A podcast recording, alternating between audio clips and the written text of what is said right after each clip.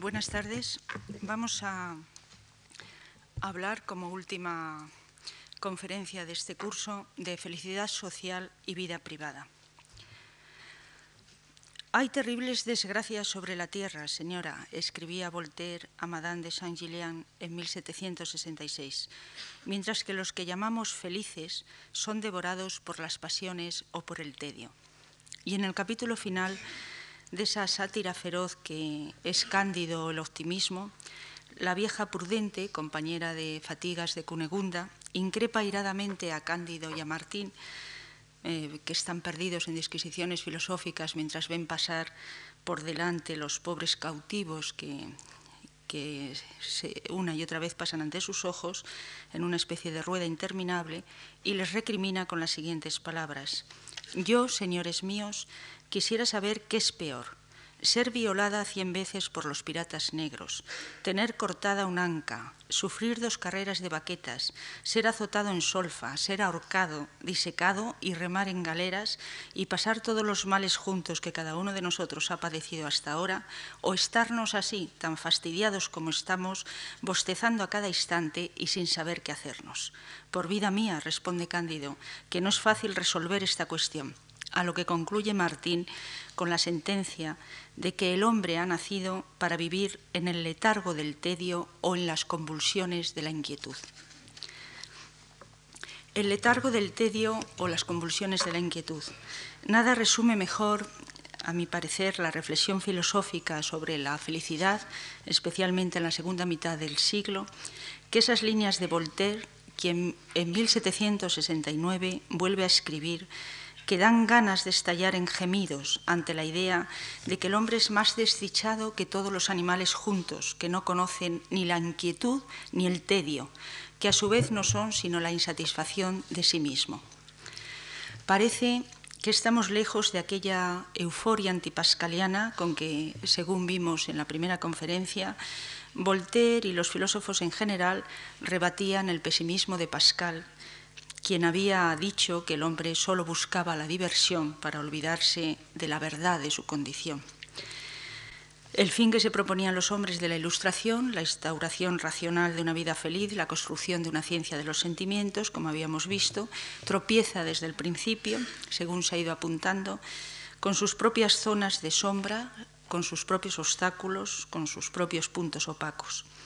Las dos posibilidades en las que el hombre podía apoyarse para lograr un equilibrio feliz, el reposo o el movimiento, el balanceo entre la necesidad de autocentramiento del yo y al tiempo la necesidad de vuelco hacia los otros y hacia el exterior por medio de las pasiones, y de estas pasiones el amor y la ambición básicamente, todas estas eh, dicotomías parecen de difícil engarce.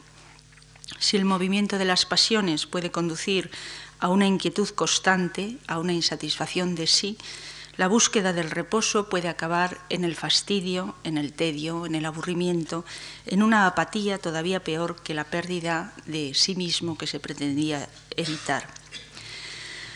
Reposo y movimiento aparecían desde el principio, como vimos, como los dos polos de la felicidad.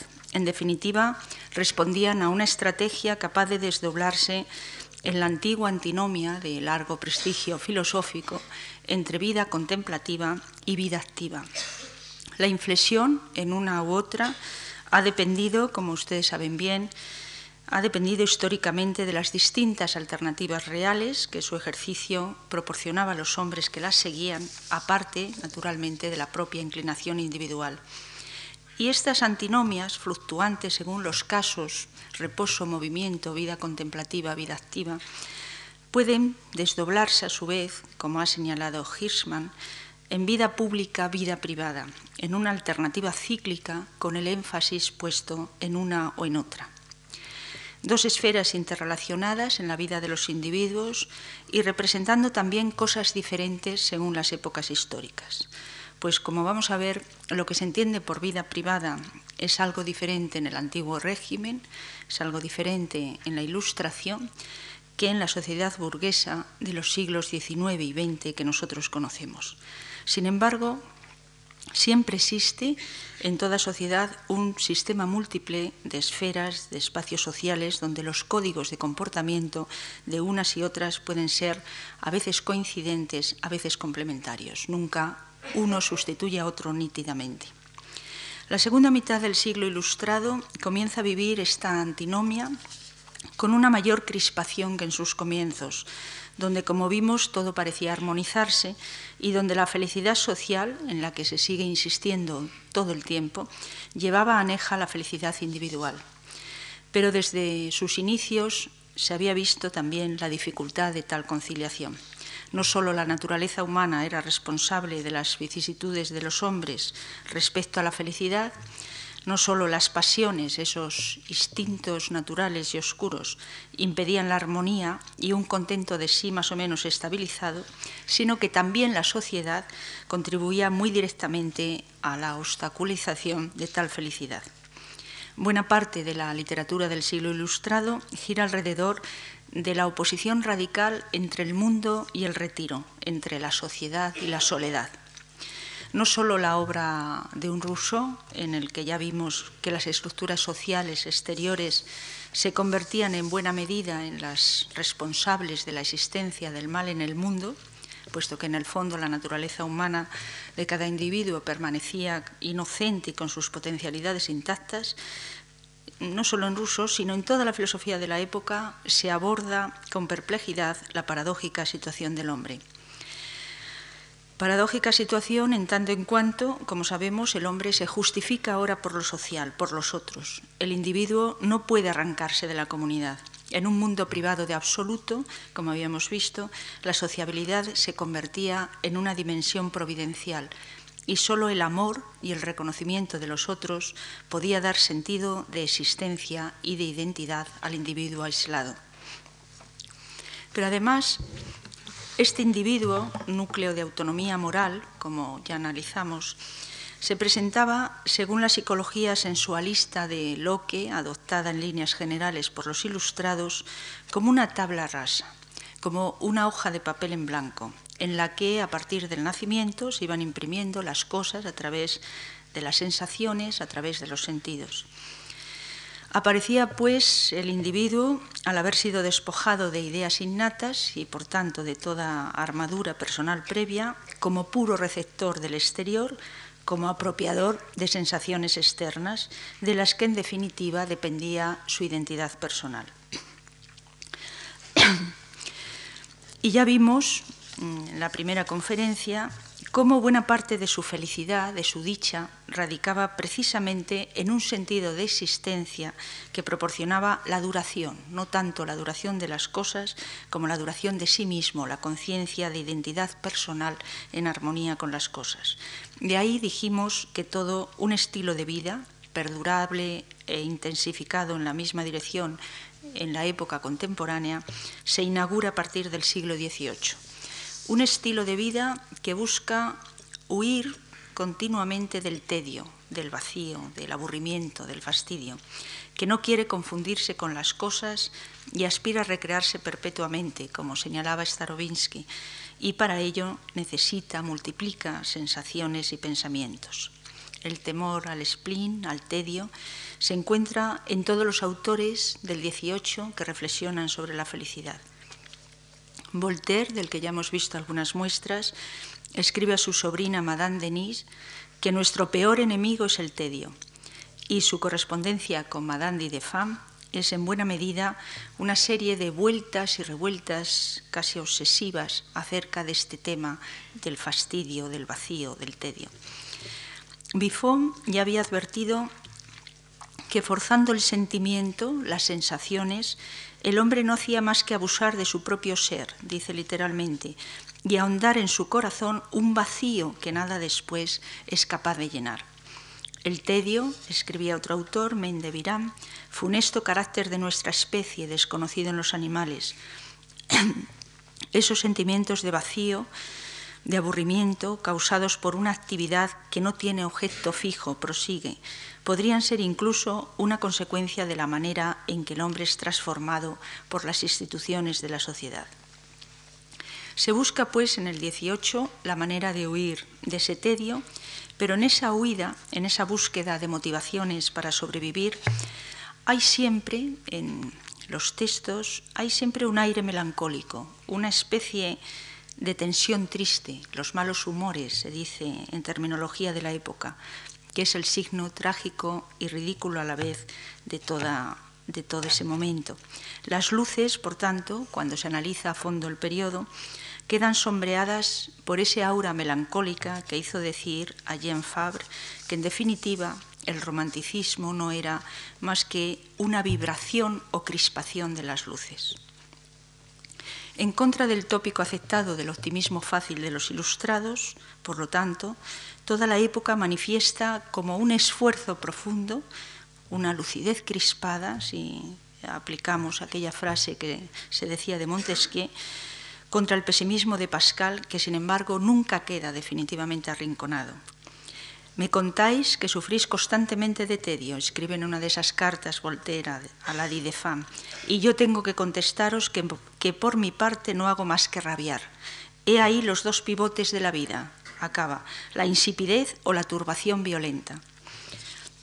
Como señaló también Starobinsky en otro trabajo, en su estudio sobre el Tratado de Barton del siglo XVII, Anatomía de la Melancolía, tratado de gran divulgación entre las clases altas tanto de la época del clasicismo como de la Ilustración, ya desde el Renacimiento ha habido una confluencia significativa de la tradición monástica, de la acedía y de la tradición médico-filosófica de los griegos, confluencia que daría como resultado la idea moderna de melancolía. Es interesante recordar que tanto en una como en otra tradición, la cedía o la melancolía propiamente dicha no es sin más una indiferencia hacia las cosas eh, o una ligera apatía, sino algo más profundo. El diccionario de autoridades, en el 18, recoge expresivamente este significado. En la voz acedía eh, toma como muestra el siguiente refrán, que debía ser muy popular, puesto que comienza así la acepción. Dice, desde que vi a mi tía muero de acedía y después que no la veo muero de deseo. El ni contigo ni sin ti popular. Y prosigue el diccionario. En este modo advierte la inconstancia de los, de los, afectos y pasiones humanas y la poca o ninguna estabilidad y duración de los deseos, que cuando apetecen alguna cosa se deshacen por ella y apenas la consiguen cuando la desprecian. Y en la voz melancolía, después de la acepción que señala que es uno de los cuatro humores del cuerpo humano, que la medicina llama primarios, y es el humor frío y seco, prosigue el diccionario. Significa también tristeza grande y permanente, procedida de humor melancólico que domina y hace que el que la padece no halle gusto ni diversión en cosa alguna.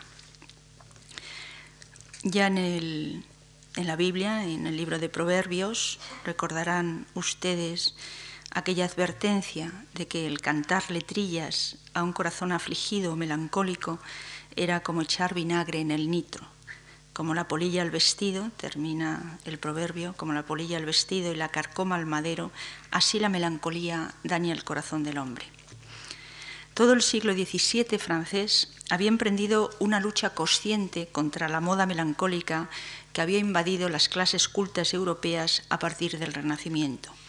Desde novelistas, un Honoré d'Irfé y su famosa Astrea, una especie de de bestseller también de la época, a los moralistas del siglo XVII que se dedican a la desmitificación de la melancolía y de los amores heroicos que acaban de forma trágica y, destructora, hasta los sectores eclesiásticos de la época más avanzados, por ejemplo, jesuitas y salesianos fundamentalmente, la introducción a la vida devota de San Francisco de Sales, que fue muy leído, es un manual de guerra contra la tristeza, hay, se puede decir, desde el 17, una auténtica cruzada contra la complacencia narcisa del melancólico, al que no se le considera simplemente un triste, sino una especie de obsesionado impotente, se dice, y a favor del ideal de lo que se llama también en la época un alma dulce, dominadora de sus pasiones como equivalente de un alma libre.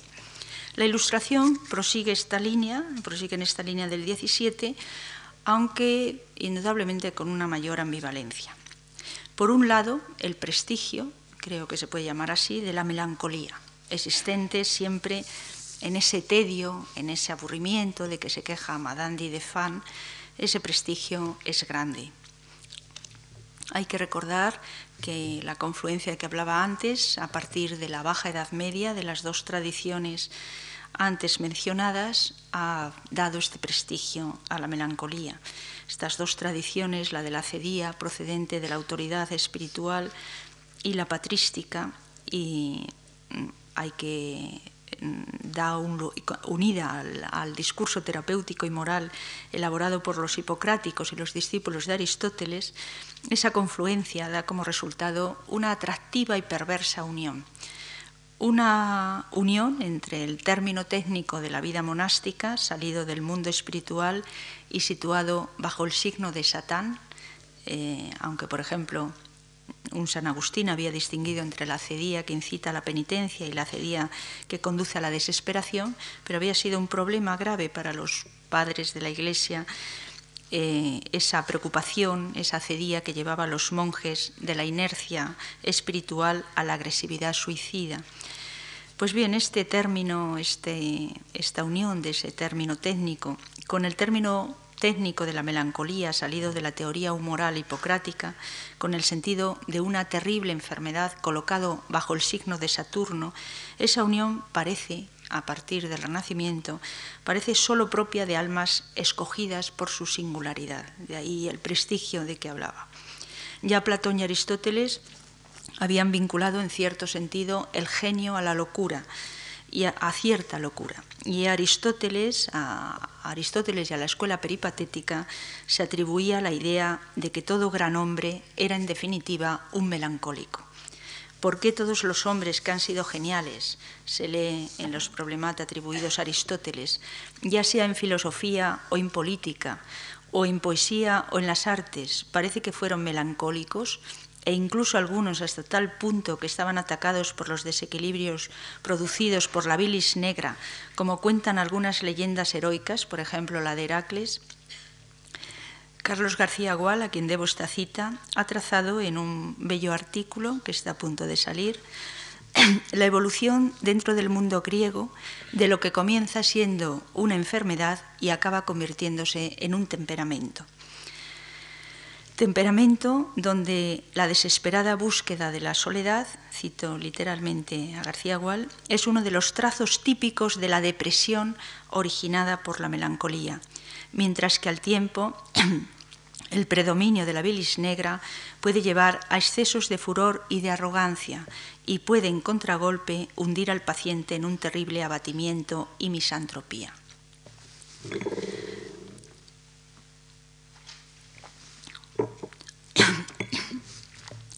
La conocida rehabilitación de Saturno y de la melancolía por la escuela neoplatónica de Ficino en el Renacimiento, la creencia cada vez más interiorizada de que la mayor conciencia de sí del individuo lleva forzosamente a un ánimo melancólico, aunque solo sea por la contemplación del abismo entre deseos y realidad, al tiempo que esa comprensión de sí, unidas a la imaginación y al entendimiento, permiten estar por encima del nivel común. Incluso hay, a partir del Renacimiento, una unión curiosa entre las matemáticas y Saturno. Hay una sentencia de Martín Lutero sobre esa afinidad entre matemáticas y melancolía que no resisto recordársela a ustedes. Dice así, la medicina vuelve a los hombres enfermos, eh, perdón, la medicina vuelve a los hombres enfermos, la matemática les hace tristes, la teología los vuelve malvados.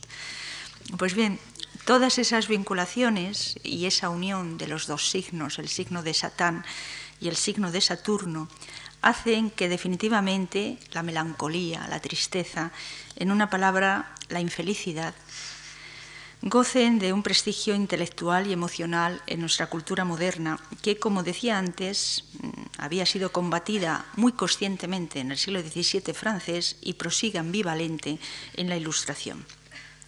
Para los hombres ilustrados, el dilema entre la misantropía que está abocado el melancólico, la necesidad de soledad y la justificación del individuo por los otros, por la sociedad, les conduce a veces a situaciones de difícil salida. Piénsese en un Rousseau, de nuevo, de quien Paulin ha señalado que toda su obra es un debate extremo entre la soledad y la sociedad. En lo que hemos visto de un Voltaire, que sin embargo había defendido en otros escritos las delicias de la vida social y de la vida de los otros, en, desde luego Madame de Defan y las ilustres e inteligentes damas de las que hablábamos el primer día, la imagen de un Demócrito, de quien cuenta la leyenda que vivía a las afueras de la ciudad haciéndose pasar por loco y que reía ante las contradicciones y el sinsentido que observaba en la vida de los hombres, se contrapone a la imagen de Heráclito, solidario ante esas mismas desgracias.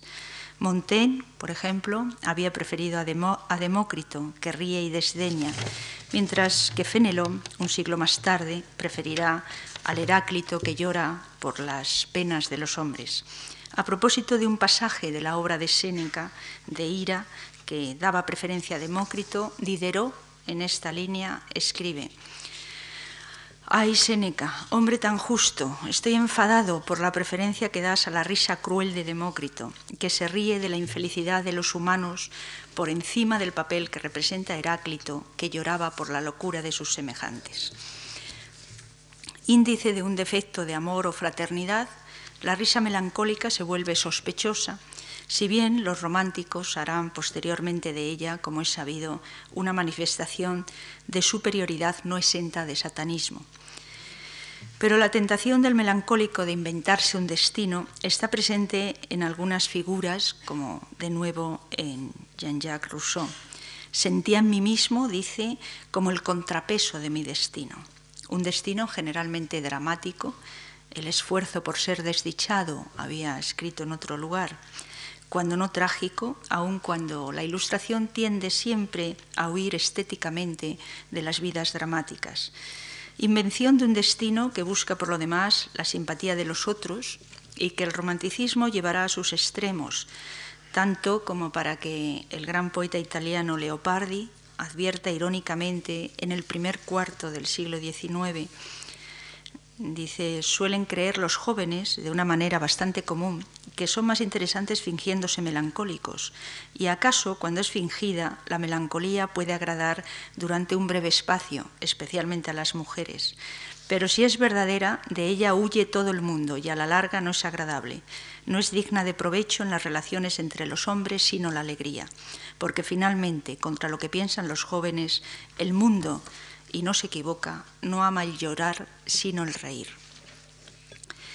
El difícil tema de alegrarse o entristecerse con los otros, o de las alegrías, o de las alegrías o desgracias de los otros, sigue siendo por lo demás, hasta nuestros días, un tema algo espinoso.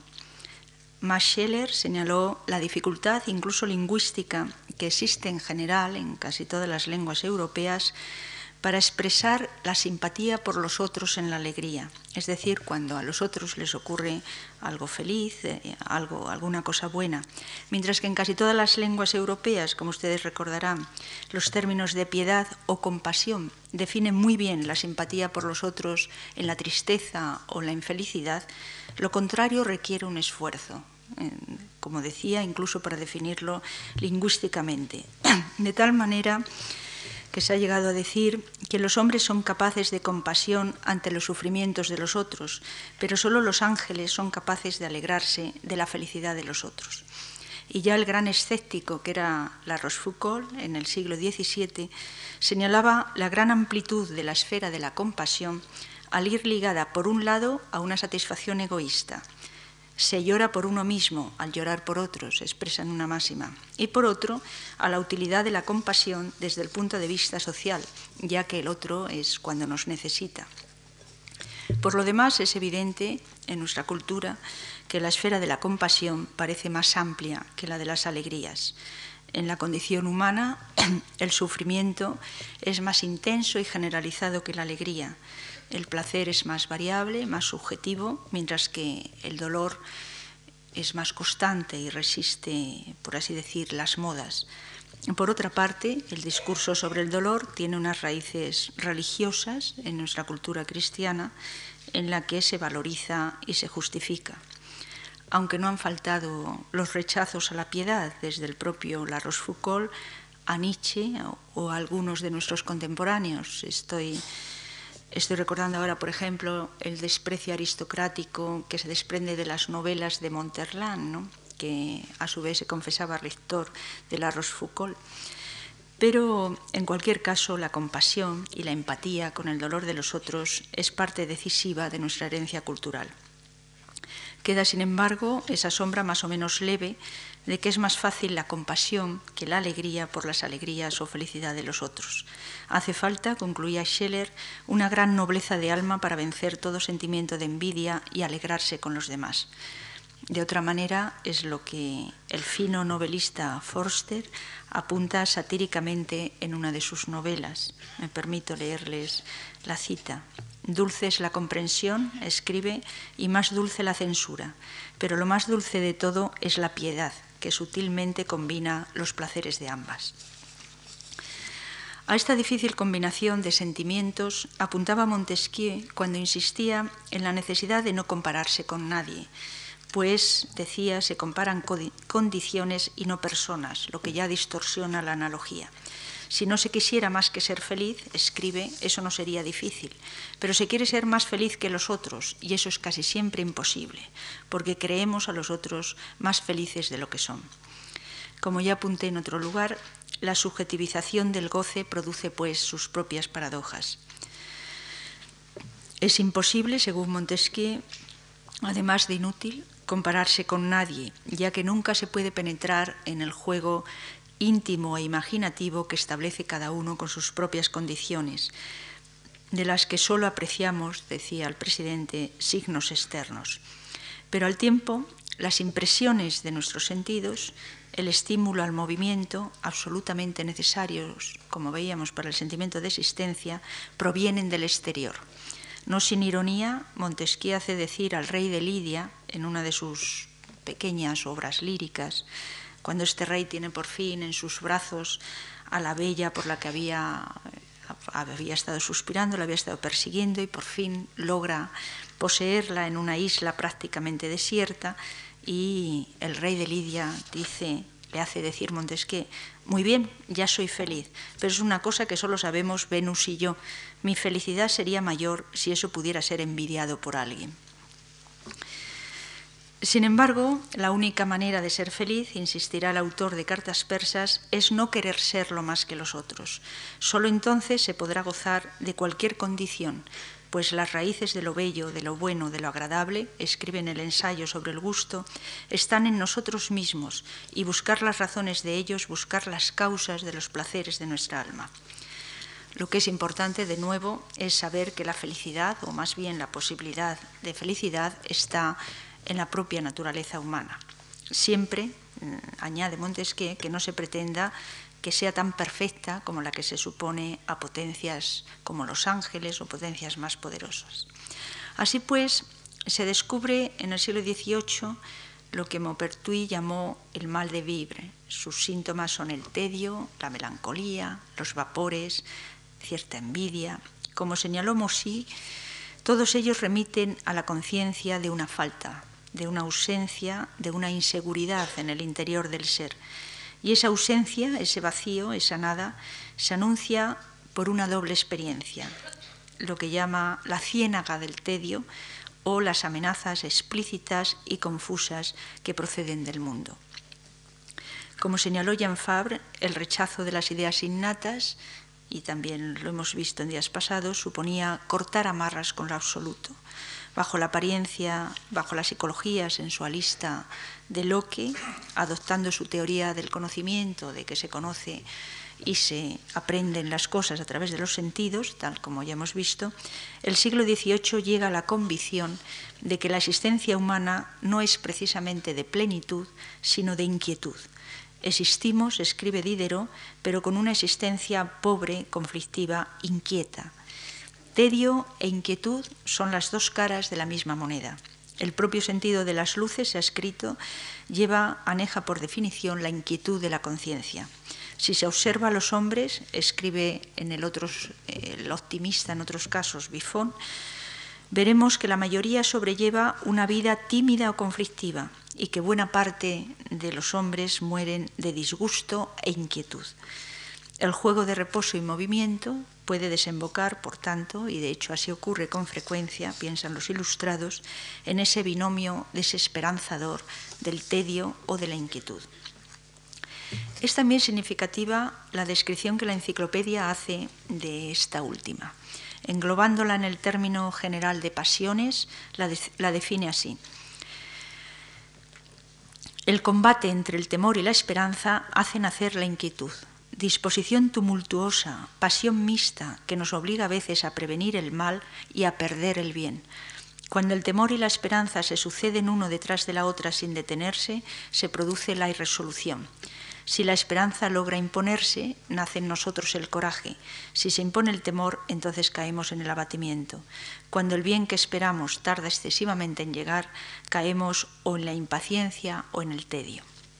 Así pues, las dos posibilidades de felicidad, reposo como reposo o equilibrio o como movimiento, están atravesadas por esa pasión de la inquietud, bien para oponérsela, bien para intentar controlarla.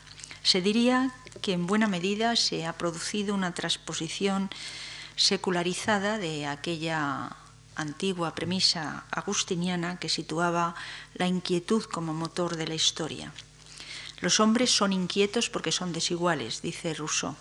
La comparación de unos con otros, la propia vida social, el convivir con los demás bajo su mirada, hace imposible evitar la rivalidad y la comparación. Solo eso supone ya inquietud. El hombre de la ciudad, sentenciará el moralismo rusoniano, haciéndose eco de la vieja tradición antiurbana, está más inquieto que el del campo. Pero ninguno parece liberarse de esa suerte de voz interior que también, diría yo en un sentido muy agustiniano, reivindica Rousseau en la profesión de fe del vicario saboyano.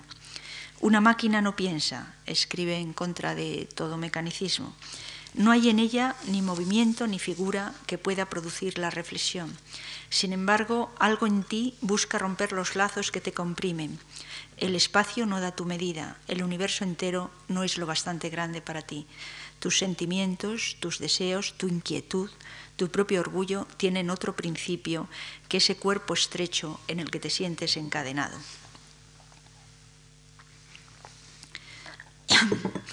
Inquietud, pues, comunidad expansiva que provoca, tanto en el plano individual como en el colectivo, la búsqueda continua de otros horizontes. Rainal, en su Historia de las Indias, cuenta la historia de un chino de quien dice que se hizo, que se hizo pirata por inquietud.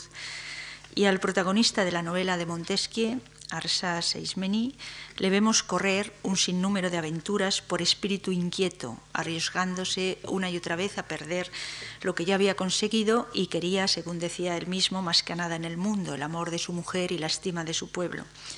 Como si respondieran a esa definición que más tarde dará Goethe en su Fausto de la inquietud, cuando está ya casi al final de la obra, recordarán ustedes, increpa a Fausto el hombre le dirá, de ningún tesoro sabe ponerse en posesión. Felicidad y desdicha resultan quimeras. Se muere de hambre en el seno de la abundancia. Sean delicias, sean pesares, todo lo remite al día de mañana. Solo está atento a lo porvenir y así no acaba nunca.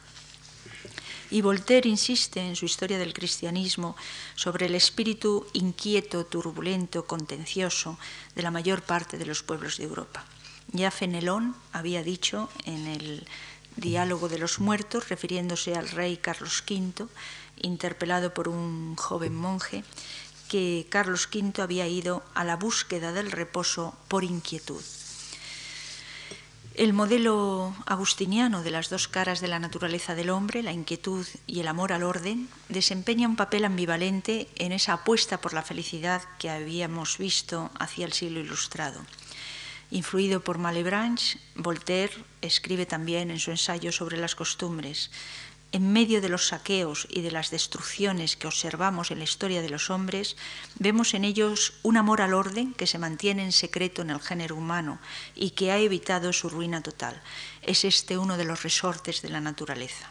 La historia, pues, avanza porque el hombre es curioso e inquieto y el hombre es inquieto por su naturaleza. Pocos ejemplos hay, a mi parecer, más significativos del vaivén del siglo ilustrado respecto a este binomio reposo-movimiento, o como decía Voltaire, amor al orden frente a inquietud, que la nueva moda que se extiende en el siglo XVIII de los jardines ingleses, o más bien del jardín anglochino que se impone a lo largo del siglo frente a la simetría del jardín francés. Montesquieu, en La Brede, después de su viaje a Inglaterra, es uno de los pioneros en, en imponer esta nueva moda. Si bien la simetría y el amor al orden, el acabamiento de las cosas es propia de la naturaleza humana, hace falta, escribe en el ensayo sobre el gusto, una especie de ponderación o equilibrio, y un edificio con solo un ala o un ala más corta que otra está tan poco terminado como un cuerpo con un brazo con un brazo demasiado corto. Al lado de esta simetría, sin embargo, de ese amor al orden, hace falta, dirá también Montesquieu, la variedad, el cambio, la ruptura de la uniformidad una uniformidad continua, había escrito, vuelve todo insoportable. Nada produce más tedio en el siglo XVIII que el jardín francés con sus avenidas simétricas y perfectamente orientadas. Prefiero con razón, dice Voltaire al príncipe de Prusia en, en su correspondencia, las bellas faltas del genio a la exacta y fría oración de un purista de academia y exclama, jardines plantados en simetría, árboles enanos trazados con tiralíneas, jardines, no tengo más remedio que huir, demasiado arte, demasiada perfección, me revuelve y me aburre. Y en 1761 escribe que sus jardines de Ferny no son a la francesa, sino a la inglesa, porque amo la libertad y odio la simetría. La naturaleza fecunda cambia cada instante, dice Saint Lambert, y nosotros, en nuestros jardines cercados, la limitamos sin cesar. Así admiro un momento el orden, la simetría, pero ese placer de un día es el tedio para toda la vida. Los testimonios podrían multiplicarse, como no mencionar a Rousseau, que en las confesiones, en la novela Eloís, en las ensoñaciones, insiste en el mismo sentido. El caballero de Yocourt, en el artículo correspondiente de la enciclopedia, citará expresamente a Rousseau, añadiendo que, como él, el hombre de gusto no se sentirá atraído por esa simetría de las plantaciones, porque esa simetría es enemiga de la naturaleza y de la variedad. En efecto, hay muchos autores que consideran la simetría como el máximo igualitarismo, como expresión del máximo igualitarismo. Todas las avenidas, concluye la enciclopedia, todas las avenidas se parecen tanto que nos parece estar siempre en la misma.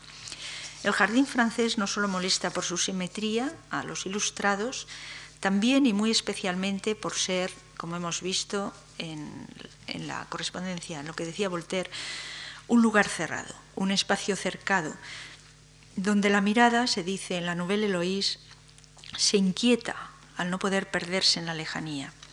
Si me propusiera trabajar por mi felicidad, dirá Bernardin Saint-Pierre, lo primero que haría sería un jardín como los de los chinos. No hay en ellos ninguna alameda recta que os descubra todos los objetos a la vez, sino sucesivos y cómodos senderos que os descubren las cosas paulatinamente. En expresión de Mornay, toda una transformación de sensibilidad y de mentalidad se está operando en este cambio de gusto del jardín inteligible, dice, susceptible de un único acto de asimilación, como es el jardín francés del periodo clásico. El siglo XVIII reivindica el jardín sorpresa, el inglés o el chino, cuya legitimación opera, por así decir, en zigzag. Un nuevo prestigio, pues, de lo sinuoso, de lo diferente, de lo inesperado, donde el fraccionamiento supone la apropiación de una serie de actos distintos, solo unidos por la búsqueda subjetiva. Y este nuevo prestigio parece acorde con ese descubrimiento paulatino y creador de la inquietud que habíamos visto o que se había mencionado, del fraccionamiento también de la propia subjetividad. El alma, para Montesquieu, era una sucesión de ideas. El hombre se descubría en el siglo, a partir del siglo XVIII como un ser no uniforme, no idéntico a sí mismo. A cada instante de su vida siente, piensa y actúa de forma diferente. Por ello, no puede ser culpable de la inconstancia ni, ni de la mudanza de sus afectos. De una manera muy prustiana, los héroes de Marivaux en el siglo XVIII viven esa inconstancia como fuente de placer. Y el alma sensible de Rousseau se desgarra ante lo que llama el flujo continuo en sí mismo. Dice, el hombre no puede estar nunca seguro de ser el mismo durante dos instantes de su vida. La paz y la felicidad no son para él más que un relámpago. Solo es permanente la miseria que resulta de todas esas vicisitudes. Y en la profesión de fe del vicario saboyano es todavía más explícito. Lo que sé bien es que la identidad del yo solamente se prolonga por la memoria, y que esto es tremendamente moderno, y que para ser efectivamente el mismo es necesario que me acuerde de haber sido. Pero también el zigzag y la, sinuosidad de los hombres y de las cosas, siempre que no se extremen, naturalmente, producen una dulce inquietud, como dirá alguno de estos autores, una agitación necesaria para sentirse vivo, una especie una especie de catarsis similar a la contemplación teatral de la desgracia de los otros, de personajes ficticios. La nueva metafísica de los jardines ingleses cumple pues una nueva misión, la de dar cuenta de la mutabilidad de la propia naturaleza y muy especialmente de la sociedad de los hombres.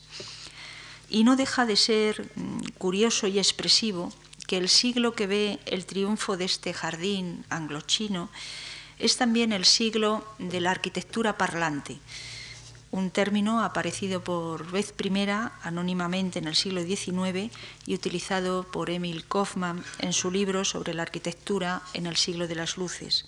Es decir, que frente al aparente desorden, a la aparente sinuosidad del jardín, se extienden como recordarán, esas fachadas neoclásicas de formas geométricas simples y puras que hablan, por así decir, el lenguaje de la razón, de los principios, frente al lenguaje de la inmersión y de la fusión que parece que hablan esos jardines. Todo ocurre, ha escrito al respecto Starobinsky, como si a fines del XVIII las relaciones formales de la casa y jardín se hubieran desplazado e invertido. La fachada barroca, ornamentada, orgánica, viva, daba un jardín geometrizado. Las construcciones neoclásicas dan a unos parques donde se expande la potencia orgánica de la naturaleza. Amor al orden, inquietud, reposo y movimiento, una vez más puestos eh, de forma complementaria. Y este, este amor al orden, inquietud, reposo, movimiento, encuentran, como decía al principio, expresión histórica concreta en lo que llamamos vida privada y vida pública.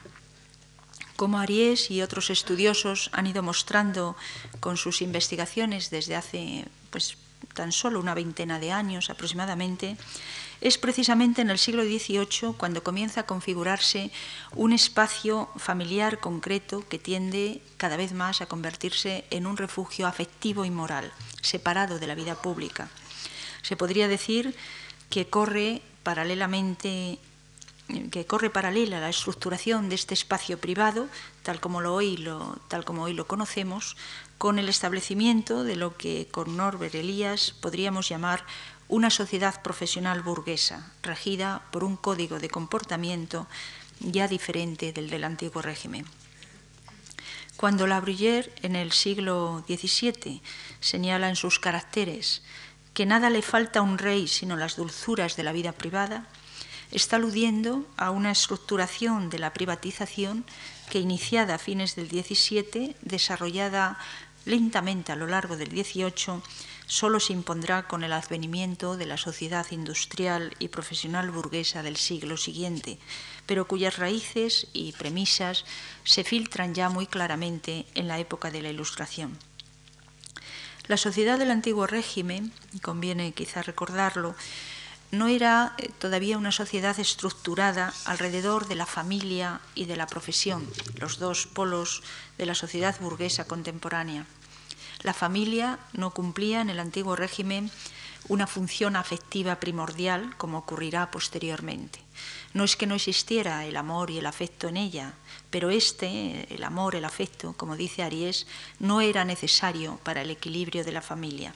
Pues lo que importa fundamentalmente en el antiguo régimen no es la familia como tal, sino la casa, el mantenimiento del rango, la situación de la casa.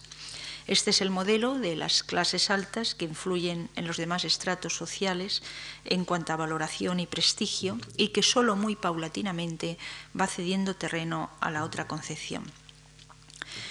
Una estructura social, la del antiguo régimen, en la que el matrimonio no está orientado a la vida de familia, sino a la representación y perpetuación del rango de la casa, se traduce en las propias estructuras habitacionales de la época si se analizan, como por ejemplo ha hecho Elías, estas estructuras habitacionales, encontramos que en los palacios o casas de la sociedad dominante de la época se muestra claramente esa función de representación en las dos salas separadas, separadas incluso cuando se puede por un patio, que corresponden cada uno, cada una de estas salas a los apartamentos del marido y de la mujer, que disponen, por lo tanto, de espacios amplios, separados, donde desarrollan una actividad social intensa, a veces en círculos diferentes, y donde no existen espacios privados en el sentido burgués.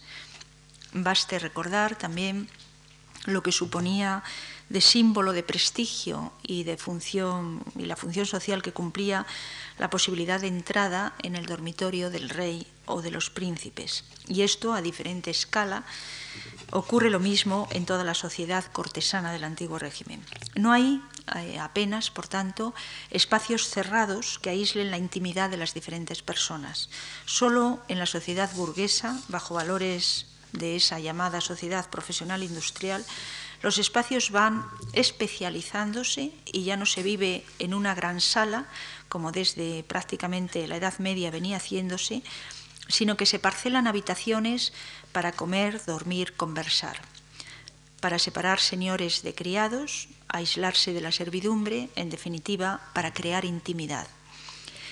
La sociedad burguesa no soportará la promiscuidad de la sociedad jerárquica de órdenes, donde apenas había diferencias físicas, las distancias eh, son más, más que físicas, son distancias de tipo moral y desde luego aparencial en cuanto a lujo, vestidos, afeites, pero hay una constante familiaridad física dentro de esa diferencia y del contraste. Esa falta de espacios cerrados, íntimos, explica también la singularidad de los procesos de socialización en el antiguo régimen, donde los niños no son segregados del mundo de los adultos y donde en absoluto se les presta una mayor atención especial que la imprescindible para su formación o para el aprendizaje de un oficio. Y eso es general en todas las capas sociales. La mujer y el niño solo se constituyen en centro del hogar, lo que luego se llama centro del hogar, a partir de los valores nuevos de la sociedad profesional burguesa. Pues antes, como decía, la familia es el centro del patrimonio o de la transmisión del nombre, pero no el lugar donde se forman cuerpos y almas, no un centro moral, ético, espiritual y afectivo como lo será después. La mujer del antiguo régimen, desde luego la dama de las clases altas, jamás es un ama de casa, ni siquiera a distancia se preocupa de la administración, para ello existen, cuando se puede, subordinados especializados. De ahí también la permisividad de costumbres en ciertos aspectos.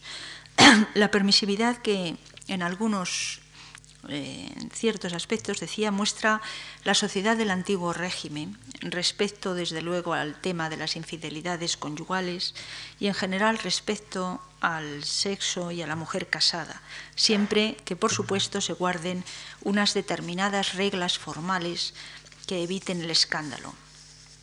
Y además, para la sociedad del antiguo régimen, vivir de esta manera es vivir en una vida más o menos pública, constantemente, y son muy conscientes de ello en el sentido de que lo que cuenta para los valores de esta sociedad es hacer lo que hoy llamaríamos una vida social, una vida en el mundo, y no vivir en esa sociedad que cuenta, no vivir en, ese mundo, es hacer una vida particular, algo propio de gente menuda, prácticamente de marginados, diríamos en terminología de hoy. La sociedad del antiguo régimen es, por lo tanto, una sociedad basada en el consumo de prestigio, en la que la opinión social fundamenta la existencia. Hay por decirlo de alguna manera, un mercado de opiniones, del que depende la propia identidad o al menos el sentido de identidad. Por ello, como ya señaló Max Weber, el gasto ostentoso y gratuito que llegaba a arruinar a las grandes familias, siempre con problemas de liquidez, rechazando toda orientación racional del uso de las riquezas y del gasto, no es algo superfluo, sino es uno de los medios de identidad y de, y de autoafirmación social. Suponía, naturalmente, una distinta educación para el manejo del dinero, con un deber de generosidad impuesto por el rango, que tiene mucho de coacción social y que por tanto no se debía a caprichos individuales, sino a toda una red de interdependencias, a una estructura social que conforma también una estructura de personalidad. Es significativa la anécdota del duque de Richelieu que, con su hijo que cuenta el historiador Hipólito Ten el duque dio a su hijo un talego lleno de monedas de oro para que aprendiese a gastarlo como un gran señor.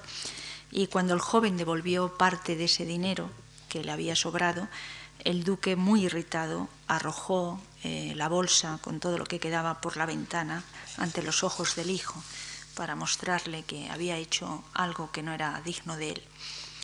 El hombre del antiguo régimen, por tanto, vive siempre ante los ojos de los demás y en ello compromete y esto es clave, toda su persona.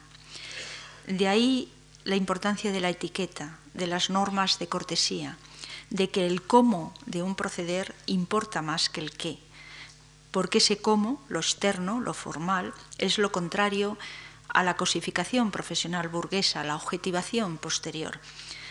A la sociedad profesional burguesa rara vez le interesa el hombre entero, total, pero para la sociedad del antiguo régimen la persona exteriorizada en su cómo es fundamental.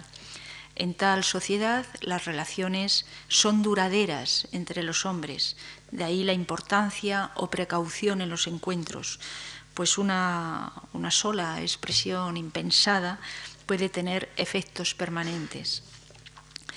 Mientras que en la sociedad profesional burguesa las relaciones duraderas se reducen al ámbito de la vida privada, en estricto sentido, familiar y amistosa, y solo en este ámbito nos afecta a la persona entera, sin embargo, porque todas las relaciones, las otras relaciones se desarrollan en un contexto objetivo, cuyo centro es la profesión, en la sociedad del antiguo régimen, sin embargo, la persona entera está en las relaciones con el mundo de ahí la importancia, insisto, que tenía el control de la conducta, el arte de observar a los hombres.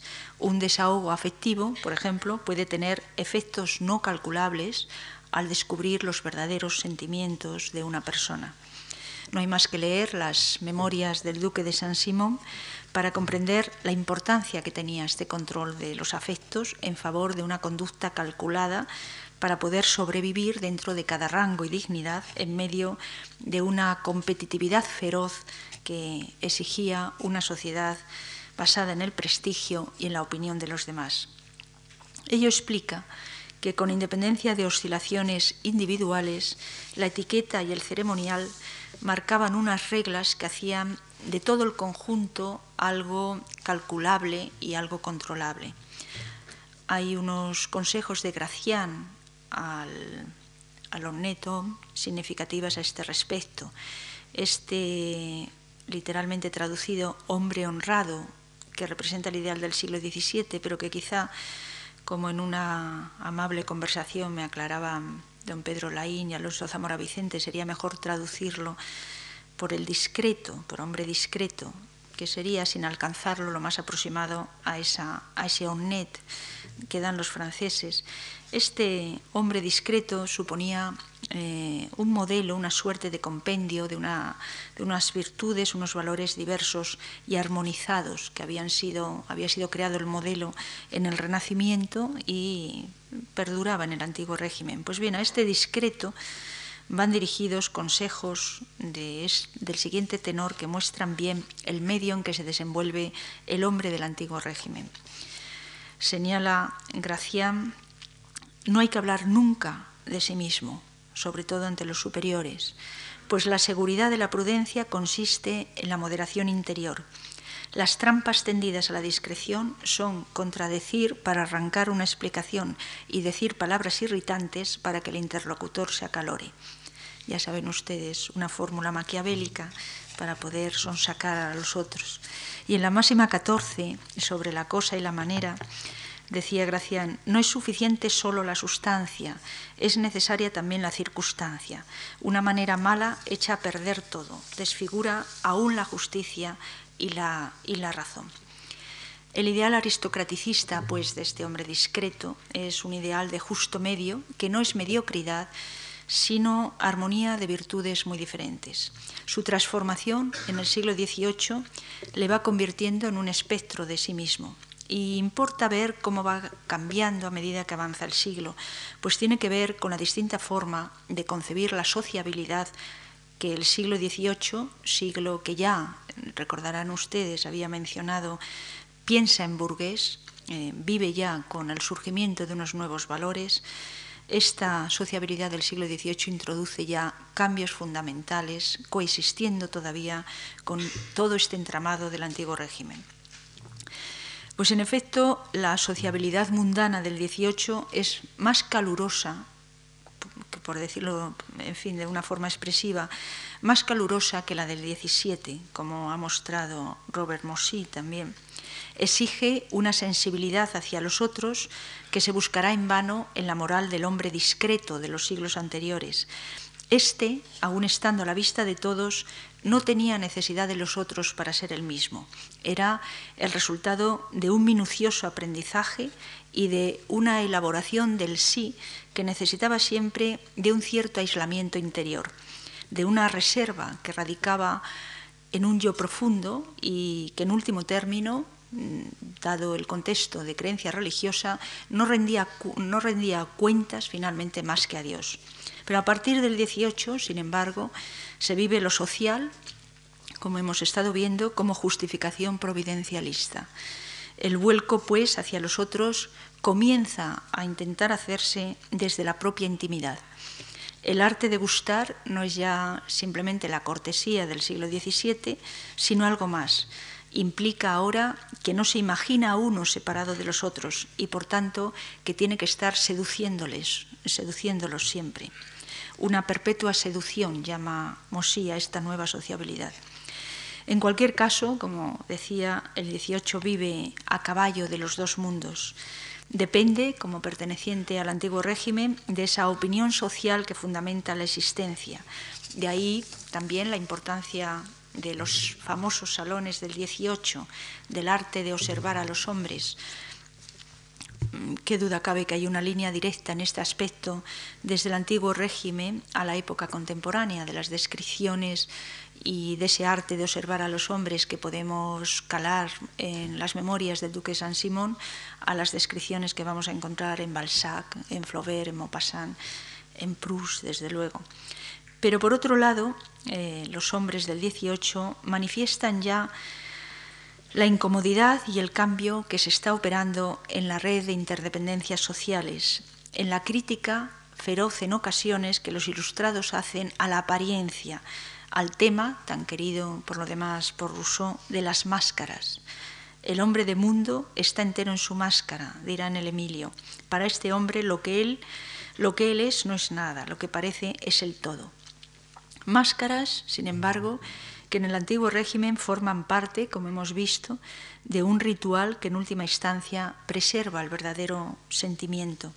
La sociabilidad enmascarada, si se quiere, del antiguo régimen era casi una obra de arte. Una sociedad, dice literalmente Mossy, que es un encuentro accidental de sinceridades incompatibles y mentiras convenidas, cuya armonía no se debe a una ley inmanente, como sin embargo ocurrirá a partir de la Ilustración, sino a saber conducir, por ejemplo, un salón como si fuera una orquesta. Aún la lucidez de Diderot, frente a la emocionalidad rayando en la sensiblería de la exteriorización de los sentimientos profundos del yo auténtico que propugna Rousseau, de las famosas relaciones transparentes, la lucidez de Rousseau, eh, perdón, de Diderot hace todavía una diferenciación en la paradoja del comediante que puede servirnos para marcar las ganancias y las pérdidas de una u otra actitud. Ser sensible, escribe, es una cosa y sentir es otra. Lo uno es asunto del alma, lo otro es asunto de juicio. Prosigue sobre hablando de la sensibilidad verdadera y sensibilidad interpretada y dice, solo esta, la sensibilidad interpretada, solo esta nos emociona en el escenario. La otra es característica de la bondad del alma y de la mediocridad del genio. Pues el hombre sensible sensible en ese sentido rusoniano de lo auténtico, el hombre sensible se halla demasiado abandonado a merced de su diafragma para ser un gran rey, un gran político, un gran magistrado, un hombre justo, un profundo observador y, consecuentemente, un imitador sublime de la naturaleza. El 18 descubre, hace explícita, que la relación social es una especie de comedia, un juego, una convención, pero un juego, una convención, una comedia bastante seria, en la que de alguna forma la apuesta es la propia vida. Dos códigos de comportamiento se disputan su primacía, el que se basa todavía en una concepción del hombre como persona, que se implica en su totalidad en las relaciones con los otros, que está siempre ante sus ojos y por tanto eh, necesita, implica una estrategia de máscaras y juegos alternativos y el que se basa en una concepción del hombre universal, el hombre como individuo dependiente de un sistema de normas universales que se aplican por igual a todos los miembros. Son las reglas del mercado y del dinero las que se desarrollarán posteriormente en la sociedad profesional burguesa, mercado y dinero como códigos del intercambio social. Es ese nuevo paradigma, como decía, del hombre universal sobre el que ahora volveremos. Aunque ninguna sociedad, ni siquiera las nuestras actuales del siglo XX, pueden funcionar haciendo abstracción total de las redes de relaciones personales, es evidente que otra estructura, otra racionalización del espacio y del tiempo, del trabajo y del hombre, se está abriendo camino en el XVIII. Poco a poco, lo que en la sociedad del antiguo régimen se valoraba en primer lugar, la danza, los matices del saludo, las formas de sociabilidad, la, propia red de relaciones personales, pasa a formar parte de lo que en la contemporaneidad llamaremos vida privada. Pues en la vida pública, en la vida social, el eje, como decía, de la sociedad profesional burguesa es precisamente la profesión, de tal manera que incluso el éxito profesional acaba siendo más importante que el social sin embargo, los hombres del antiguo régimen estaban siempre expuestos a la luz y al control de la opinión pública. No estaban 10 o 12 horas para luego retirarse, sino que vivían en un control social permanente. Y de ahí la necesidad de máscaras. En nuestra sociedad de masas, el individuo escapa a esos controles sociales, no está visto como un todo, como en el antiguo régimen en nuestras sociedades, por lo tanto, hemos ganado la libertad a cambio de la fragmentación. Frente a la separación en el antiguo régimen entre vida en el mundo como sinónimo de pública y vida particular como la que se lleva a cabo fuera del mundo, sin separación entre familia y profesión, nuestras sociedades han separado una y otra y además tienden a alargar cada vez más el espacio privado no es que naturalmente en las sociedades industriales actuales no haya una presión social para que por lo menos las capas altas lleven a cabo un consumo de prestigio y de representación, pero estas luchas de competencia por el estatus y por el prestigio tienen una distinta significación que en el antiguo régimen. Se puede mantener un alto estatus social y un gran prestigio, señala Elías, sin que sea necesario continuamente ponerlo a comprobación ante la opinión pública. Hay siempre una referencia a la función objetiva de cada persona, mientras que en la sociedad del antiguo régimen lo había a la persona en sí. Mientras nosotros diríamos preferimos objetivar o cosificar todo lo personal, en el antiguo régimen se personalizan hasta las cosas. Intentaré hacer un breve balance final sobre las ganancias y los costos de este nuevo hombre universal desde la perspectiva del tema de la felicidad, que ha sido el objeto de estas charlas, Pero antes me permitirán hacer una breve, brevísima referencia a aquellas estrategias de búsqueda de reposo feliz, de vida particular que ya está en el tintel de lo que conocemos como vida privada, con que los ilustrados comienzan a poner en práctica esta privatización. ¿Cuáles son esas estrategias que el antiguo régimen comienza a utilizar, decía, como parte de esa vida particular, de esa paulatina privatización en sentido moderno, de una vida aislada y aparte del mundo? Tienen que ver con la problemática inicial de una búsqueda de felicidad en un equilibrio entre reposo y movimiento, entre el amor al orden y a la inquietud, como antes veíamos, eh, con los temas del, reposo que ya había citado el primer día, el gusto por la vida campestre, por los jardines, eh, todo lo que antes hablaba de la preferencia al jardín inglés tiene que ver con esta paulatina privatización, el placer por el estudio, por el trabajo, es una de las fórmulas también de ir creándose un espacio propio. El trabajo, el trabajo intelectual, naturalmente se están refiriendo, nos aleja de nuestros tres grandes males, puntualiza Voltaire, el tedio, el vicio y la necesidad. Es necesario estar ocupado o vegetar, contesta Madame de Defam. Sin el conocimiento y la lectura, anota Montesquieu, ciertos momentos de la vida serían insoportables. El placer de, lo universal que se experimenta en el pensamiento es la única consolación posible a las desgracias de la condición humana, pues es algo que perdura en nosotros. Es preciso, escribe también Montesquieu, adquirir una felicidad que nos siga fielmente en todas las edades, cosa que no hacen las pasiones. La vida es tan corta que no debe apreciarse una felicidad que no dure tanto como nosotros, y lo que dura es el amor al conocimiento. Pero tampoco este amor al conocimiento, esta vía de salvación individual, de refugio particular contra la vejez y los pesares, es unívoca.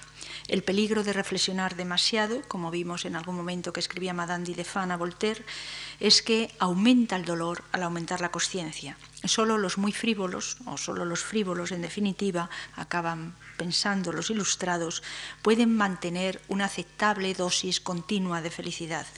Y así acaban manifestando un cierto desprecio al tiempo que se apegan a ellos por los placeres frívolos o por la felicidad fácil. Es significativa una anécdota que se cuenta sobre Diclo, que presumía de su talento y de su ingenio, pero que en realidad era algo tosco espiritualmente. Y se cuenta que un día, delante de una de esas mujeres brillantes, mm, posiblemente Madame de, Rochefort o, Mademoiselle Quinol, no, no se ponen de acuerdo las fuentes, pero se hablaba delante de una de estas mujeres de la felicidad y Diclo, de una manera muy tajante, afirmó, se es feliz cuando se quiere.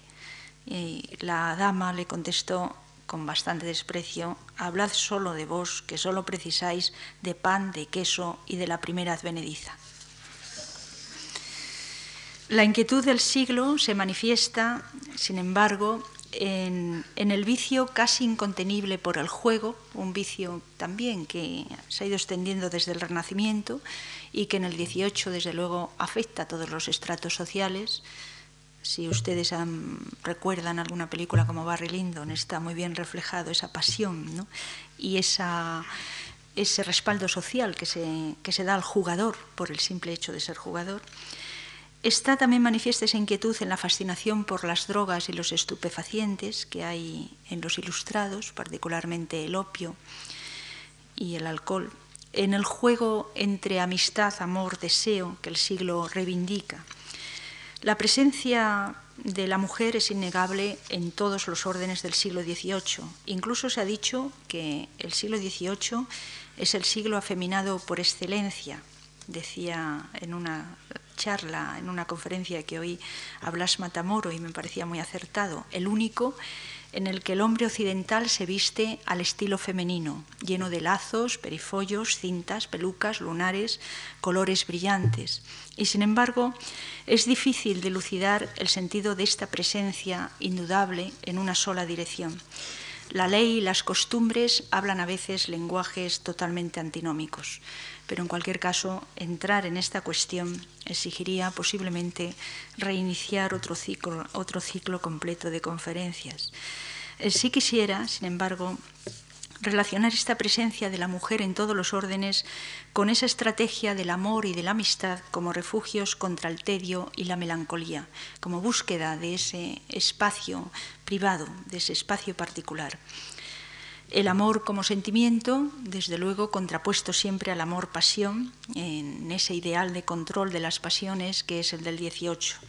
No hay en el siglo ninguna obra de la profundidad de la princesa de Cleves, por ejemplo, del siglo anterior, donde las relaciones entre amor y felicidad habían sido analizadas y desmenuzadas a través de los sentimientos encontrados de su protagonista. Pero encontramos, especialmente en la correspondencia entre hombres, de los hombres y mujeres ilustrados, toda una gama de lazos profundos entre el amor y la existencia. Es un siglo, como saben ustedes bien, de reputación libertina, basta recordar a Casanova, pero también de grandes fidelidades, como la del propio Diderot a Sofía, como la de Grimm a Madame de Pinet, aquella la anfitriona de Rousseau, la pasión, una pasión que duró 27 años hasta la muerte de ella. Generalmente fidelidades más en el amor extraconyugal que dentro del matrimonio precisamente respecto a Madame de Pinet se cuenta la historia de que casada por sus padres a los 19 años con un fermier yenegal, con una especie de, de arrendatario de impuestos, en fin, es una figura bastante compleja de la alta que se enriquecía muy fácilmente. Casada a los 19 años se enamora de, se enamora de su marido, le conoce en el momento del matrimonio y se cuenta que el marido le se comenta en la correspondencia, el marido le pide suavemente que no le ponga en ridículo ante el mundo con su amor. E incluso en este siglo de reputación libertina, y que también vemos hay grandes fidelidades, hay incluso alguna muerte romántica, como la de Madame de l'Espinasse. Eh, Madame de l'Espinasse era una hija natural de, una princesa, eh, amante de D'Alembert, amante mademoiselle del Espinás, eh, que a su vez D'Alembert también era hijo natural de la marquesa de Tancy. Eh, la Lespinás era protegida de la Madame de Idefan, con la que mantuvo una relación muy larga de 12 años que acabó en ruptura. Y la Lespinás, mujer inteligente, culta, que escribe varios ensayos, se enamora del hijo mayor del embajador español en Francia, una persona pues muy joven, y este joven, consumido por la pasión, cuando le separan a la fuerza de ella, intenta reunirse de nuevo con su amante y después de dos años de tremendos sufrimientos y de separación forzosa, por fin puede salir de España otra vez hacia París y se encuentra con la dolorosa sorpresa de que ella ama ya a otro, al conde de Guibert, todavía más joven que, que el hijo del embajador. Y este, el hijo del embajador, el marqués de la Mora, muere, se dice que de pena, antes de llegar a París. Pero la Lespinas, consumida también por los remordimientos y también hay que decirlo por la tisis, lo hace poco después. Y todavía la historia continúa porque D'Alembert, el amante de siempre, a pesar de todo, jamás se consoló tampoco de la muerte de la Lespinas. Es decir, que hay toda una, toda una cadena de infelicidades amorosas y al mismo tiempo de, amores trágicos. Hay también el amor idealizado y platónico de la novela Eloís, muy característico naturalmente de Ruso, donde se concilia amor y orden y el amor es como la expresión de la propia personalidad. Pero especialmente lo que sobresale en el siglo es su actitud de gran realismo ante el sentimiento del amor. Hay tres clases de amor, escribe Marmontel, la pasión, el gusto y la fantasía. Todo el arte de ser feliz consiste en mezclar bien estos tres aspectos. Y en otro lugar dice, es preciso optar. O el corazón deja de amar cuando se posee, el tema ya conocido que mueve a la melancolía de la posesión que mata el deseo, o no se sabe lo que se ama antes de gozarlo. Contra el prejuicio de un amor único hay muchos textos eh, que se hacen eco del sentimiento, de un sentimiento expandido, de por qué se puede, se puede decir que solo hay que amar una vez, etc. El mito del amor desinteresado es tan frágil también para los ilustrados como el del amor único. Montesquieu anota con ironía el papel que la vanidad juega siempre en el amor. Contenta, dice por una vez, esta vanidad de no avergonzarse de sí misma y poder manifestarse. Con el deseo y la vanidad se une la inquietud, y si se quiere asegurar el amor de alguien, no hay nada mejor, advierte, para hacerse amar que inquietar continuamente el corazón del otro. He ahí todo el secreto. Eso explica, por lo demás, también se dice en otros textos, la fascinación en el siglo por las mujeres coquetas, puesto que el corazón, dicen, queda prendido por el prestigio de lo imposible. Esta visión lúcida del amor degenera en un cierto cinismo y en la utilización, en esa espléndida y cruel novela de las relaciones peligrosas de Laclos, la utilización del sexo como arma consciente de, dominación social, porque yo sepa por primera vez de una manera abierta y sin ningún velo. El amor entonces eh, no solo es deseo o misterio, puede ser también mistificación, o también puede ser por las quimeras a que da lugar, por los sufrimientos y el dolor que puede ocasionar, un factor de alienación, de pérdida de sí, como dirá Madame de Femme. Uno de los testimonios más hermosos del siglo es el de Madame de Châtelet, ya, conocemos, la conocemos, la traductora de Newton, en sus reflexiones sobre la felicidad. La Châtelet, amada sinceramente por Voltaire y posiblemente también por, por el marqués, su marido, escribe unas páginas llenas de humanidad e inteligencia sobre la necesidad de saber amar por los dos, de olvidarse de los reproches, de las lágrimas y saber guardar, dice, la suficiente dignidad como para que las concesiones no se transformen nunca en bajezas. El amor, por tanto, para el siglo no es perfecto nunca, es necesario, pero todavía más necesaria es la amistad el siglo XVIII rinde verdadero culto al placer de la amistad que puede coexistir con el amor. La misma Madame de Châtelet escribe al duque de Richelieu en 1735. En medio del sentimiento vivo que llena mi alma y que hace que desaparezca para mí el resto del mundo, siento que vos sois una excepción para este abandono de mí. He dejado todo para vivir con la única persona que he encontrado que podía llenar mi corazón y mi espíritu. Suponemos que se refiere a Voltaire pero dejaría todo en el mundo, salvo a ella, para disfrutar con vos de las dulzuras de la amistad. Estos dos sentimientos no son incompatibles. Y de nuevo, Madame de Fan, ya anciana y ciega, expresa ese sentimiento del siglo. Soportaría pacientemente mi estado actual, que a los ojos de todo el mundo parece bastante desdichado, si pudiera tener cerca un verdadero amigo, pues la amistad es la única pasión que no se desgasta con la edad. Eh, solo una última consideración, abusando unos minutos más de la paciencia de ustedes, unas palabras finales acerca de ese breve balance que la idea de felicidad en la ilustración nos ha transmitido al mundo moderno. Creo que podríamos concluir con la reflexión de que efectivamente si analizamos la historia de la cultura de los hombres, el sentimiento humano de búsqueda de la felicidad podría ser básicamente el mismo antes y después de la ilustración como tal sentimiento.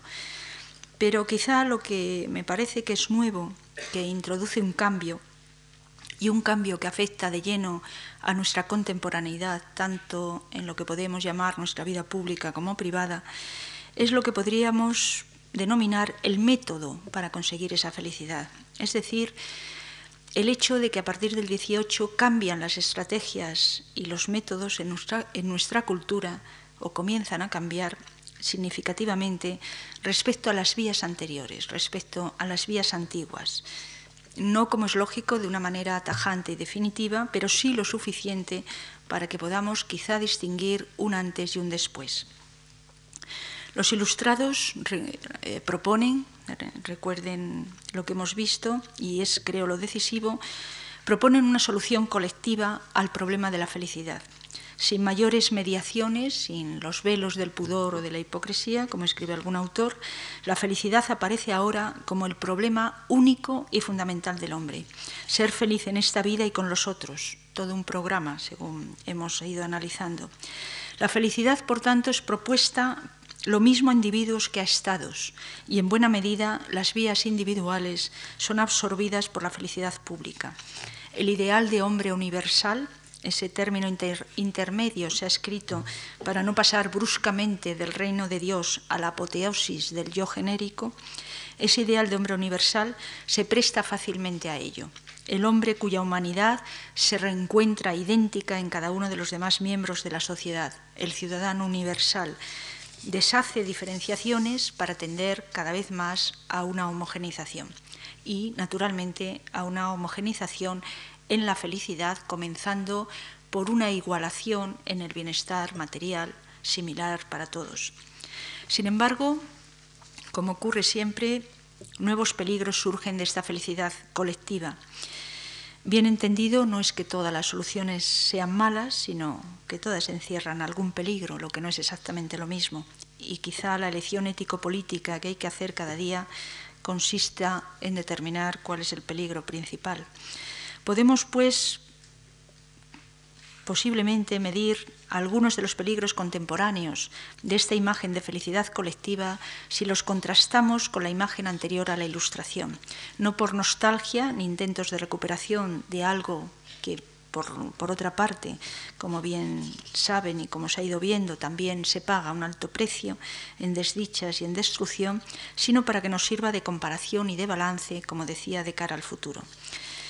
Pues creo y, ruego disculpen la apretada esquematización que forzosamente voy a hacer en estas reflexiones, ustedes las matizarán mejor cada uno para sí. Creo que esa solución colectiva a la realización personal entendida como felicidad que proponen los ilustrados es algo que se opone frontalmente, como decía, a las soluciones del pasado. En los antiguos, por emplear el término prestigioso y clásico de antiguos y modernos, en los antiguos esa solución era básicamente una solución individual.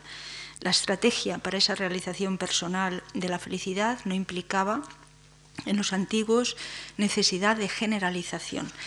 Se hiciera la llamada en un lenguaje hermético o en un lenguaje claro, lo que se propone como estrategia para construir en última instancia la felicidad solo es realizable para algunos las doctrinas y los métodos pueden ser generales, pero su realización es siempre individual y escogida. Es independiente, para empezar, de la condición social. La llamada estoica, por ejemplo, el mensaje estoico, sirve tanto para el esclavo Epicteto como para el emperador Marco Aurelio. Tiene siempre una puerta estrecha para entrar, por emplear el lenguaje clásico del Evangelio. El propio cristianismo, aun con su universalismo, solo promete la salvación individual a los que sepan merecerla por sus obras, la fe, la gracia, el martirio o todo junto. Es decir, la característica de los antiguos, englobando en ellos los dos pivotes de nuestra cultura, la tradición greco-romana y la cristiana, sería que la estrategia que ofrecen es desde luego realizable, pero no es realizable por todos. Si Cristo fuera imitable fácilmente, no haría falta haber escrito La imitación de Cristo, uno de los libros más leídos, como ustedes saben, en Occidente después de la Biblia. El modelo, por lo tanto, es a la vez imitable e inimitable, y ambas posibilidades están entrecruzadas estrecha y dramáticamente. Y lo mismo se puede decir de las figuras o modelos clásicos como Sócrates, como Epicuro, como los estoicos. Por tanto, esas doctrinas, esas estrategias implican un esfuerzo individual y además no existen garantías absolutas de que se logre esa felicidad. Eso sí, la gloria y el mérito acompañan a quien lo consigue. El mérito es la aportación personal e indispensable que además hace eficaz el, propio método. El individuo se perfecciona y por ello perfecciona el método, pero al tiempo el éxito es siempre problemático. Es imposible medir el grado de perfección y por definición se configura siempre como un camino inacabado. Pero esa posibilidad de gloria sirvió de atracción y movilización de energías durante siglos a filósofos y santos en Occidente. ¿Qué duda cabe que este método antiguo era incierto y agresivo? Se podía además elegir peligrosamente entre Crisipo o Epicuro, entre Juliano el apóstata o entre Cristo. Y además no se podían echar las cuentas generalmente hasta después de la muerte. Y eso relativamente. Corrado Rosso ha señalado cómo en ciertas iglesias barrocas da la sensación de que los santos siguen sufriendo camino de la gloria y acumulando méritos en medio de ese silencio y misterio de las naves barrocas. Pero con el método nuevo todo cambia. Como si se viviera en la casa de cristal del cínico Crates, todo misterio queda desvelado. La inmediatez sustituye el largo y dudoso camino del mérito y la gloria. Ya no es difícil ni problemático conseguir la felicidad. Bien es cierto que con el método nuevo, paradójicamente en una situación individualista, la actividad del individuo puede resultar atenuada. No se necesitan grandes esfuerzos, no se necesitan, desde luego, martirios ni caminos de ascesis, tampoco la gloria, claro está. Pero todo está o puede estar calculado, lo cual parece ser un descanso. Incluso en ese cálculo de ganancias y pérdidas que es la felicidad moderna, en esa estadística aplicada a la ética, incluso se puede comprender por qué se sufre o por qué no se consigue lo que se desea. Lo que no se pone jamás en duda, como ven ustedes, es el optimismo metodológico. Hay un párrafo de Madame de Stael bastante expresivo en sus escritos sobre Alemania, donde hace alusión a este dato concreto de que siempre se pueden conocer las causas de sufrimiento, siempre se puede conocer en esta vida las causas de sufrimiento. Pero el método antiguo quizá tenía la diferenciación, marcaba la diferencia que no implicaba una elección política, solo afectaba al sujeto, estoicos y epicúreos proponían una felicidad secreta, una felicidad para cada uno. El cristianismo no aliado al poder apelaba al individuo. El método nuevo une y sumerge la felicidad individual en la social y pública. Esta última garantiza precisamente la primera, como hemos visto a lo largo de estas conferencias. Basta marchar por los senderos que marca. Se ha pasado, pues, del misterio, de lo dudoso, a lo claro, se ha pasado de la oscuridad a la luz, pero eso sí, es una luz obligatoria.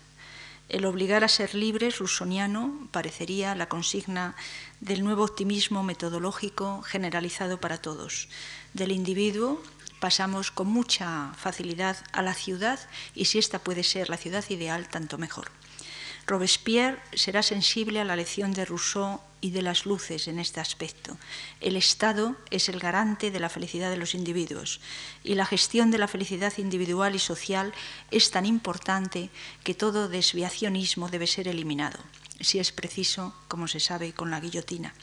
Y además con la buena conciencia de esa justificación y legitimación inmanente de la que hablamos ya el martes pasado amor y poder nunca habían estado tan unidos, pues toda represión del segundo se hace en nombre del primero, por el bien de cada uno.